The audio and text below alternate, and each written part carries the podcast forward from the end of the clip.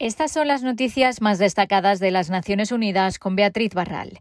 El número de casos acumulados de coronavirus en el mundo puede superar los 200 millones en agosto, según las últimas previsiones de la Organización Mundial de la Salud.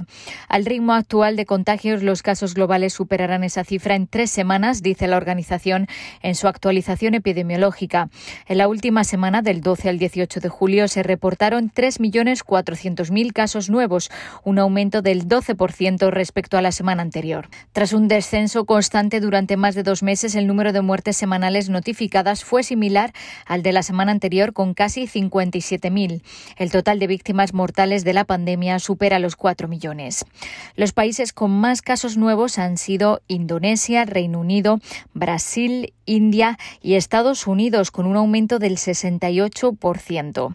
En las Américas hubo más de 967.000 nuevos casos y 22.000 muertes según las cifras proporcionadas por la OPS. Los casos de COVID-19 se están acelerando en la mayoría de los países de América Central. En el Caribe, tanto los contagios como las muertes están aumentando en islas pequeñas y en Cuba, donde muchas provincias están informando de un aumento drástico de nuevas infecciones. La situación es especialmente grave en la provincia de Matanzas. El éxito de los Juegos Olímpicos no debe juzgarse por el número de casos de COVID-19 que se detecten, dijo el director de la OMS, sino porque se logre interrumpir la transmisión. En un discurso pronunciado en una reunión del Comité Olímpico Internacional, el doctor Tedros reconoció los sacrificios y planes que están haciendo Japón y los atletas que participan en las Olimpiadas para hacer que sean lo más seguras posibles.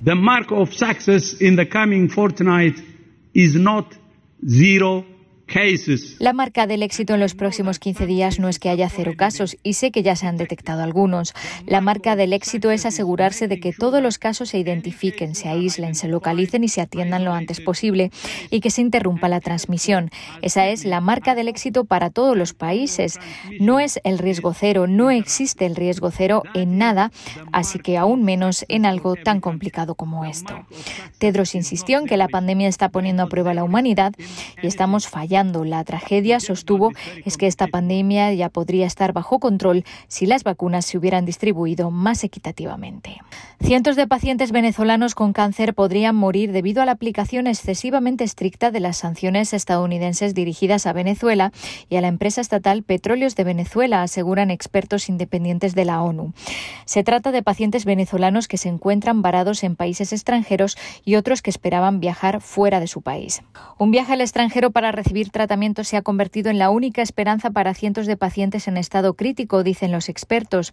Terceros países, bancos y empresas privadas han sido excesivamente cautelosos porque temen violar involuntariamente las sanciones de Estados Unidos, dijeron los relatores, que aseguran que apuntar a petróleos de Venezuela como una forma de controlar la agenda política ha tenido consecuencias devastadoras para cientos de personas en tratamiento por rechazo de trasplante tanto en Venezuela como en el extranjero.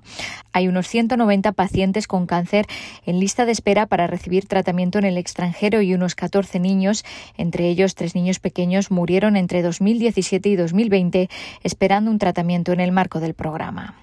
Y el Comité del Patrimonio Mundial de la UNESCO ha decidido sacar de la lista el puerto marítimo de la ciudad británica de Liverpool debido a la pérdida irreversible del valor universal excepcional del sitio. El puerto entró en la lista del Patrimonio Mundial en 2004 por ser testimonio del desarrollo de uno de los centros más importantes del comercio marítimo mundial en los siglos XVIII y XIX. En 2012 pasó a la lista del patrimonio en peligro debido a la preocupación que desató el desarrollo del proyecto llamado Liverpool El proyecto continuó y la UNESCO considera que estas construcciones van en detrimento de la autenticidad e integridad del sitio. Es una pérdida para la comunidad internacional y para los valores y compromisos derivados de la Convención del Patrimonio Mundial, dice la UNESCO en un comunicado.